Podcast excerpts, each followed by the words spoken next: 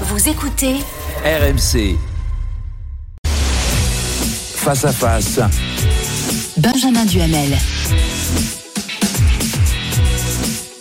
8h33 sur RMC BFM TV. Mon invité aujourd'hui dans le face à face, c'est Olivier Véran, porte-parole du gouvernement. Bonjour, Monsieur Véran. Bonjour. Alors, on va commencer avec l'inflation hein, qui continue de, de flamber. Une augmentation moyenne de 10% est annoncée à partir de début mars, c'est-à-dire maintenant. Euh, Il y a urgence donc et pourtant toujours pas d'annonce du côté du, du gouvernement. hein. juste cette promesse franchement floue de Bruno Le Maire hier qui parle de nouvelles mesures. Qu'est-ce que vous attendez, Monsieur Véran? C'est vrai que l'inflation, elle va être d'environ, on l'attend environ 10%, c'est-à-dire qu'il y aura 10% d'augmentation des produits entre mars 2022 et mars 2023. C'est pas 10% d'un coup qui, qui arrive. 14% sur Et c'est l'alimentaire vrai, et c'est vrai, voilà, sur un an glissant. Et c'est vrai que ça a un impact sur le panier euh, de consommation des ménages, ça a un impact dans le quotidien des Français. L'État, il prend sa part. Il continuera de prendre sa part. On a eu le bouclier tarifaire, on a toujours le bouclier tarifaire sur l'énergie. Sur l'énergie, mais là, On a- vraiment sur, sur l'alimentaire. On a un chèque sur le carburant, on a augmenté les, les minima sociaux, on a augmenté le SMIC, etc. Bien. Ce qu'on veut, c'est que chacun prenne sa part. Et quand on dit chacun prenne sa part, le président de la République l'a dit lors du salon de l'agriculture, il faut que la grande distribution prenne sa part. Elle est actuellement en négociation avec les industriels pour essayer de casser euh, des prix. Et le gouvernement agit Mais avec Bercy pour faire en sorte que des prix soient en particulier cassés sur des produits du quotidien indispensables pour les alors, Français, attendez, alimentaires et d'hygiène par exemple. C'est-à-dire, parce que maintenant là-dessus, on comprend absolument rien. Le panier anti-inflation, on nous dit d'abord euh, oui, ensuite Bruno Le Maire dit ce sera peut-être pas un panier. Olivier Grégoire, il y a quelques instants, dit euh, oui, il est sur la table. Le chèque alimentaire, c'était oui, en fait c'est non. Enfin, attendez, les Français se disent mais qu'est-ce qu'ils font concrètement pour faire en sorte qu'on paye moins cher dans les rayons? Qu'est-ce qui se passe? Ce que nous faisons, c'est travailler avec la grande distribution, avec les industriels, pour qu'in fine, quand un Français va faire ses courses, que ce soit dans une marque ou dans une autre, eh bien, il puisse aller acheter les produits dont il a besoin au quotidien à prix cassé. Ce qu'on veut, c'est que le panier de la ménagère, le panier Mhm. du ménager, il soit à prix contrôlé, il y aura, à prix il y aura un panier C'est anti-inflation. ce qui est en train d'être discuté entre Bercy. Quel sera le nom ou la formule? J'allais vous dire, ce qui compte pour la personne qui fait ses courses, c'est quand elle va acheter des produits essentiels pour son quotidien, elle trouve, elle identifie où qu'elle aille des produits à prix cassé, maîtrisé. Dominique Schelcher, le patron de Système U, dit ce matin dans le Parisien, les politiques n'ont pas pris la mesure de la gravité de la situation. Est-ce que vous n'avez pas pris la mesure de cette gravité, comme il dit Quand je dis qu'on est tous embarqués euh, dans le même bateau, qui est le bateau France, pour faire en sorte que les Français puissent en sortir avec cette inflation, je crois qu'il est inutile de s'envoyer la balle les uns vers les autres. Je rappelle, et c'est d'ailleurs- les chiffres de l'OFCE, c'est important quand même de le souligner, Mm. sur l'année 2022, il y a eu 800 euros de pouvoir d'achat donnés aux Français à travers le bouclier tarifaire sur l'énergie et à travers les ristournes sur le carburant. Il faut ajouter 250 euros en moyenne qui sont liés à des baisses d'impôts, la suppression de la redevance audiovisuelle ou la fin de la suppression de la taxe euh, d'habitation. Mais donc, sur l'alimentaire, c'est- parce que c'est important. quand Oui, même, mais attendez, juste sur l'alimentaire. Donc c'est l'État ne peut rien faire. je- non, les non, distributeurs, s'il vous plaît, faites un effort. je- on je- je c'est important quand on dit que fait l'État.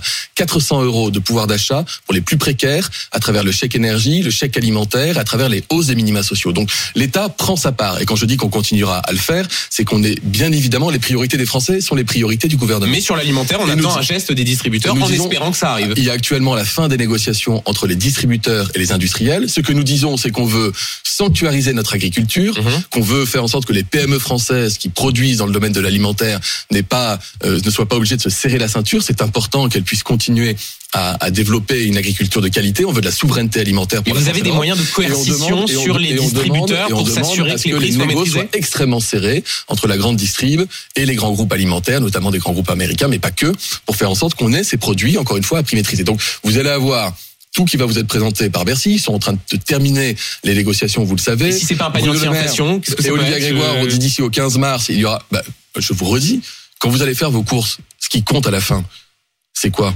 C'est le nom qui est Mhm. marqué sur le dispositif ou c'est le montant de votre facture?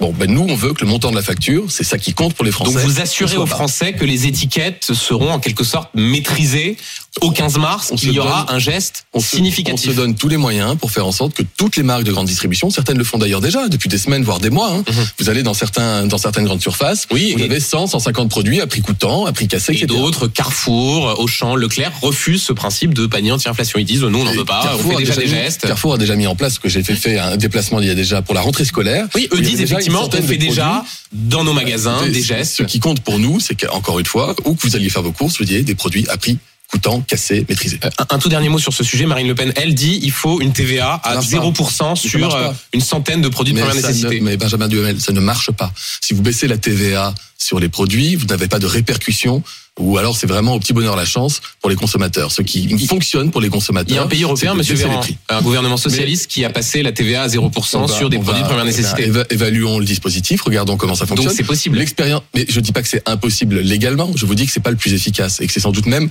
pas suffisamment efficace par rapport au coût que ça représente. Euh, Sur les retraites, la réforme a été votée euh, hier soir en commission. Elle arrive en séance euh, demain. Rappelons que ce sont les sénateurs, les républicains qui sont majoritaires. Et eux, ils veulent aller plus vite que le gouvernement sur les régimes spéciaux, c'est-à-dire plus vite que ce qu'on appelle la clause du grand-père, le fait que les régimes spéciaux s'éteindraient seulement pour les nouveaux entrants dans les, dans les régimes. Eux veulent que ça s'éteigne progressivement dès 2025. Question extrêmement simple. Est-ce que c'est une possibilité ou est-ce que le gouvernement dit non? On ne le souhaite pas.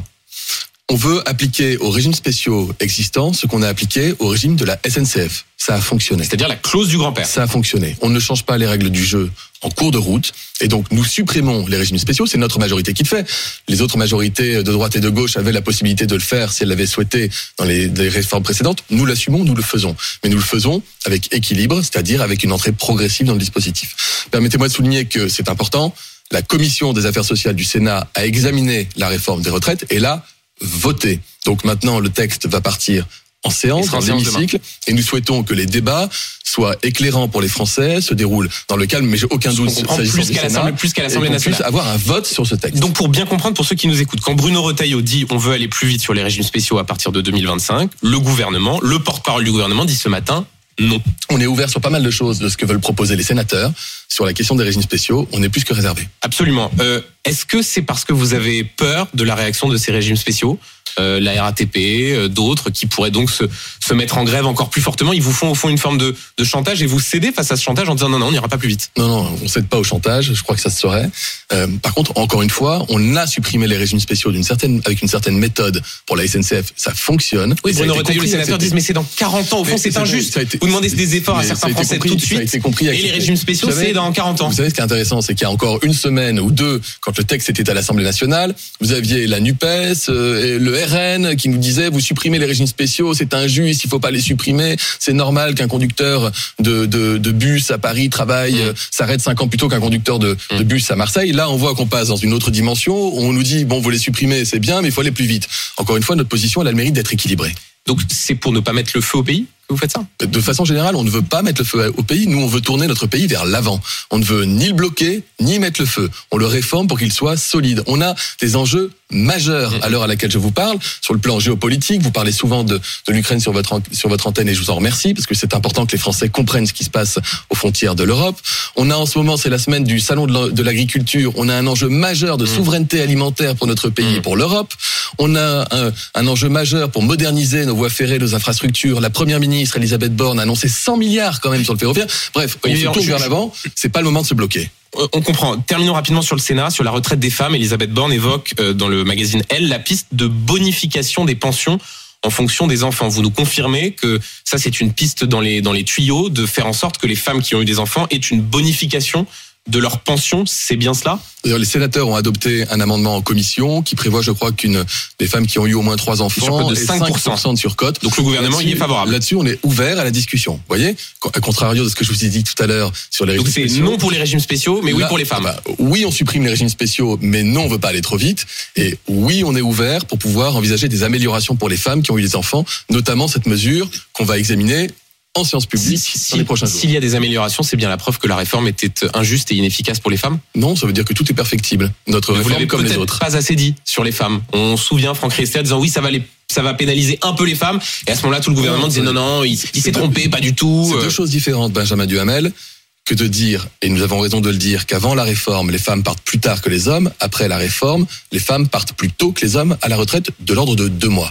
Il est juste aussi de dire que la majorité de l'effort financier pèse sur les femmes. Avec notre réforme, on tient mieux compte des congés parentaux, des congés proches aidants qui concernent surtout des femmes, et qu'on réduit l'écart salarial entre hommes et femmes dans notre pays pour réduire l'écart de pension de retraite. Tout ça est factuel. Là, il y a une autre proposition qui est différente et qui peut compléter notre dispositif, qui concerne des femmes qui ont eu plusieurs enfants, pour savoir si aussi du fait qu'elles ont continué à exercer une activité professionnelle, que c'est pas simple d'avoir une Mhm. famille nombreuse tout en bossant. Est-ce qu'on peut faire un geste quand elles sont à la retraite? On vous a entendu, Olivier Véran. Le le 15 février, votre collègue ministre du Travail, Olivier Dussopt, donnait le chiffre de 40 000 nouveaux retraités qui bénéficieraient d'une retraite à 1200 euros, ce qui est déjà nettement moins que ce que les Français pensaient au début du mois de janvier. Et on apprend finalement hier, hein, c'est le ministre du Travail lui-même qui le reconnaît dans un courrier à Jérôme Gage, député socialiste, que la retraite à 1200 euros, ce ne sera que pour 10 à 20 000 nouveaux retraités, c'est-à-dire au plus 2,5% des retraités. Vous vous êtes trompé ou vous avez voulu tromper les Français? Quatre chiffres, Benjamin Duhamel. Non mais, 800 ouais, 000, mais, ouais, mais attendez, je vous, allez, je vous Hum, explique. mais répondez très 800 précisément là-dessus. 800 000, c'est le nombre de Français qui partent à la retraite chaque année. 200 000, c'est-à-dire 1 sur 4, avec notre réforme, auront une hausse de leur retraite, Et là, sur les- qui est une petite retraite. Je termine, Sur les vous, allez voir, 1200. vous allez voir. 40 000, c'est le nombre réel de retraités qui aujourd'hui partent avec moins de 1200 euros et qui partiront Mhm. l'année prochaine avec plus de 1200 euros. Et environ 20 000, c'est lié directement à l'impact de la réforme sur les retraites minimales. Le reste, Alors c'est parce ce que- que nous avons augmenté de façon générale les pensions de retraite pour les indexer sur l'inflation. Olivier, Du- euh, euh, Olivier Véran. Olivier Dussopt, le 15 février, dit 40 000 nouveaux retraités seront à 1200. Dans un courrier, il dit 10 à 20 000. Est-ce que au moins vous je- reconnaissez qu'il s'est trompé je- sur les je- chiffres Je voudrais bien vous faire plaisir parce que j'ai l'impression que vous avez envie que, que j'attaque mon collègue. Non, mais c'est pas je attaqué. vous Vous savez, il y, a- il y a un sujet de rapport à la vérité. Il y a des Français qui parfois ont le sentiment que le gouvernement avait des Alors, messages contradictoires. Juste au moins reconnaître que, vous vous êtes trompé sur ce sujet. Je vous redis les choses. 40 000 retraités auront 1200 euros chaque année alors qu'ils n'ont pas 1200 Mais euros. pas que pas Donc- du fait de la réforme. Et pas que du fait de Pas la que réforme. du fait de la réforme. Donc du fait de la réforme, combien de retraités seront à entre 1200 15, euros entre 15 et 20 000 du fait de la réforme et entre 20 000 et 25 000 parce que nous avons par ailleurs augmenté le niveau général des pensions des retraités. Donc 40 Alors 000 qu'Olivier Dussopt disait 1200. 40 000 le 15 février. Est-ce que vous comprenez que les Français se disent Je- je vous il faudrait qu'ils soient un peu plus Je précis vous redis, alors il faut sans doute que nous soyons tous plus précis. Et J'en prends aussi toute ma part comme porte-parole. C'est pas une réforme qui est simple à expliquer. C'est une réforme qui est même extrêmement compliquée à expliquer. Et il y a énormément de brouhaha autour. Donc il faut qu'on soit extrêmement précis. C'est pour ça que je vous redonne bien volontiers les chiffres. Il est vrai de dire que 40 000 qui n'ont pas 1200 auront 1200. Mais Et il est vrai, pas seulement et il est vrai, réforme, il est de normal, et il est réforme, normal c'est de 10 à 20 préciser 000. que c'est la moitié du fait de la réforme et la moitié du fait que, et c'est aussi une bonne nouvelle, on augmente les pensions de retraite parce qu'il y a de l'inflation. Euh, Le 7 mars, les syndicats promettent donc une France à l'arrêt. Des grèves reconductibles sont d'ores et déjà décidées. RATP, SNCF, Éboueur. Euh, Est-ce que vous êtes prêt à un bras de fer dans la durée, Olivier Véran Il n'y a pas de bras de fer. Moi, je, je, je- Ah bah, C'est ce Ah non, mais clairement, dit l'intersyndical en tout Non mais cas. attendez, chacun peut dire, moi je, vous savez, moi je, je représente le gouvernement. On n'est pas dans un bras de fer avec les Français, les grévistes ou les syndicats. On est à l'écoute, on est dans le dialogue. La preuve, c'est qu'on a changé plusieurs fois notre fusil d'épaule. En tout cas, on a amélioré tout ce qu'on nous demandait d'améliorer. Il reste un point de blocage et un point de désaccord Les avec les 64 ans. C'est le fait qu'on assume de demander aux Français de travailler progressivement. Mais vous un craignez une paralysie dans la durée du, du pays Je vous ai dit tout à l'heure que vu les enjeux qui sont devant nous, c'est pas le moment de paralyser le pays. Et je crois que les Français, ils aspirent légitimement à emmener leurs enfants à l'école, à aller pouvoir prendre leur travail, faire leurs courses, aller se soigner et pouvoir se déplacer dans la ville. Jean-Luc Mélenchon, le, le patron de la France Insoumise, ou le patron, l'autorité morale, On disons, euh, dit grève générale le à 7 vie, mars. dites patron à vie, c'est pareil. Ça, c'est vous qui le dites, c'est pas moi. Euh, dit grève générale le 7 mars. Et donc, il est responsable de quel syndicat, Jean-Luc Mélenchon? J'ai- cru comprendre que Philippe Martinez, euh, qui lui, pour le coup, préside un syndicat, la CGT, avait expliqué à Jean-Luc Mélenchon qu'il en faisait peut-être un petit peu trop et que c'était peut-être un petit peu contre-productif. Donc, J'invite chacun à ne pas parler à la place des syndicats, vous voyez. Jean-Luc Mélenchon est-il légitime à vouloir euh, mener le mouvement Je vous dis politique que d'opposition si à la Jean-Luc Mélenchon décide un jour de présider un syndicat et non plus un parti politique, libre à lui de le faire. Euh, la CGT Chimie, notamment, donc euh, les, raffineries, appellent à une grève reconductible dès le 6 mars au soir, c'est-à-dire lundi prochain. Est-ce que ça veut dire que les Français vont subir une nouvelle fois, comme en octobre dernier, euh, les pénuries, la galère à la station essence? Est-ce que vous leur dites, il faut vous préparer à ça? On ne le souhaite pas, on ne le veut pas et on demande à ce que ça n'arrive pas. Ah Oui, mais sauf que là, en l'état, la CGT Chimie Mais dit grève un- Donc on vous pouvez dire que vous le souhaitez pas, mais droit, Benjamin Duhamel. Euh, les gens ont le droit de faire grève, ils ont le droit de manifester. Mhm. Ce qu'on explique aux gens, c'est que vu les échéances devant nous, vu l'inflation dont on a parlé tout à l'heure, euh, vu toutes les problématiques liées à l'environnement, vu les transitions numériques qui sont en cours, vu tout ce qu'on a devant nous comme chantier pour notre pays, si on veut avoir une France forte dans une Europe forte, et si on veut que les Français aillent mieux demain qu'aujourd'hui, la pire des choses, ce serait de bloquer le pays. Mais j'ai du mal à comprendre ce que vous dites. Vous dites on ne le souhaite pas, mais il y a un manque de lucidité sur la, la colère des Français, sur euh, vous Mais- misez au fond sur une forme d'usure que les gens se disent bon, on rentre de vacances, euh, on n'a plus assez d'argent, on va pas faire grève. Vous, a- vous entendez le message que Mais vous envoient les forces syndicales, les Français qui disent le 7 mars on va tout arrêter parce parce qu'on est opposé à cette réforme. Personne ne mise sur l'usure. On explique qu'on est dans un fonctionnement démocratique. À l'heure à laquelle je vous parle, les sénateurs sont en train de se lever après ou sont déjà debout Oui, après doute, avoir oui. examiné et adopté un texte de loi en commission. Ils vont l'examiner en séance publique au Sénat. Moi, je suis respectueux des institutions démocratiques. Laissons les parlementaires faire ce travail aussi. Ils ont quand même lé- légitimité pour le faire et on continue d'être dans Donc, il n'y a le pas de dialogue. légitimité du mouvement je vous ai parlé tout à l'heure de, de la capacité qu'on a encore d'écouter et d'accepter des avancées sociales pour les Français. Une question très précise, s'il y a des pénuries d'essence, euh, est-ce que le gouvernement se laisse la possibilité de, de faire des réquisitions, comme ce qui était arrivé en octobre dernier Moi, je ne fais pas de scénario euh, catastrophe et je fais pas de plan sur la comète. Euh, je vous dis juste qu'il y a des dispositifs légaux qui existent et que nous, nous, nous sommes désireux, euh, volontaristes pour faire en sorte que notre pays avance et pas qu'il soit bloqué. Et on est au soutien des Français, de ceux qui travaillent, de ceux qui travaillent et qui sont pas d'accord avec la réforme, comme Mais ceux donc qui ça fait partie de et l'arsenal la légal du gouvernement. Si d'aventure il y avait des blocages, Ben, ça- en 2010, Nicolas Sarkozy l'avait fait au moment d'une réforme des retraites. Vous l'avez fait en on a, eu, octobre on- dernier. on a eu à le faire en octobre lorsque la grève avait duré longtemps, qu'il y avait pour le coup des pénuries euh, dans les stations d'essence qui s'étaient installées et que les Français étaient empêchés de se mobiliser et d'aller travailler, d'aller se soigner. Donc on l'a fait à ce moment-là. Mais encore une Donc fois, si ça, ça arrive une ça nouvelle veut pas dire fois, qu'on aurait un bouton vous, vous n'aurez pas la, vous n'aurez pas la main qui tremble pour reprendre une expression. on n'est pas, on n'est pas du tout dans ce scénario-là aujourd'hui. On est dans, on n'est pas encore dans un mouvement de, de grève qui aurait débuté, Mm. que vous voulez nous demander si euh, elle aurait suffisamment duré pour qu'on réquisitionne. Encore une fois, on est à l'écoute dans le dialogue et on a envie que les choses se passent le mieux possible. Euh, Un, un tout dernier mot sur Le fait pas partie de nos scénarios. Euh, Un tout dernier mot sur le sur le 7 mars. Euh, quand on regarde l'intersyndicale de la SNCF qui se mobilise, il y a la CFDT cheminot, Euh, CFDT, syndicat réformiste.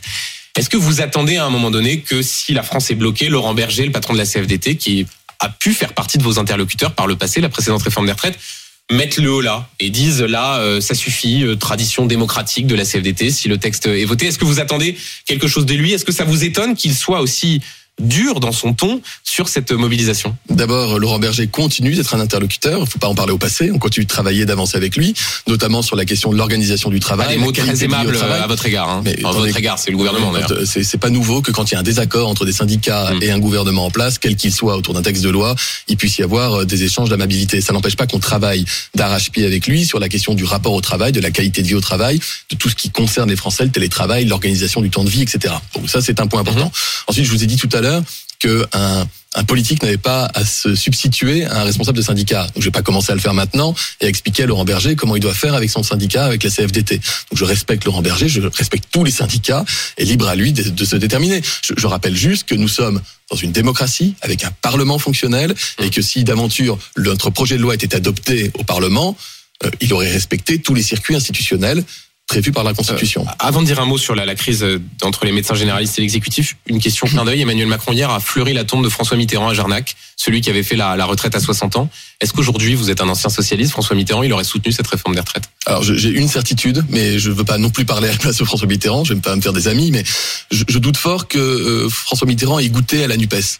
Euh, je crois qu'il n'était pas lambertiste, pas trotskiste. Euh, je crois que c'était quelqu'un qui s'inscrivait dans une gauche de gouvernement, qui est arrivé à la tête d'un pays qui pouvait. François euh, Mitterrand, se- il aurait aimé un accord avec Éric. Ciotti, Bruno Retailleau pouvait- et je- le je, Gérard Larcher je, je, je, je ne suis pas sûr non plus, pour être tout à fait franc, mais Oui. on est, personne ne parle d'un accord. euh, On est en train de parler de l'intérêt du pays et l'intérêt supérieur de la nation. François Mitterrand était un président qui le plaçait très haut dans sa logique politique. Euh, Olivier Véran, crise ouverte donc entre les médecins généralistes et l'exécutif. Il n'y a pas eu d'accord sur les tarifs de, consultation.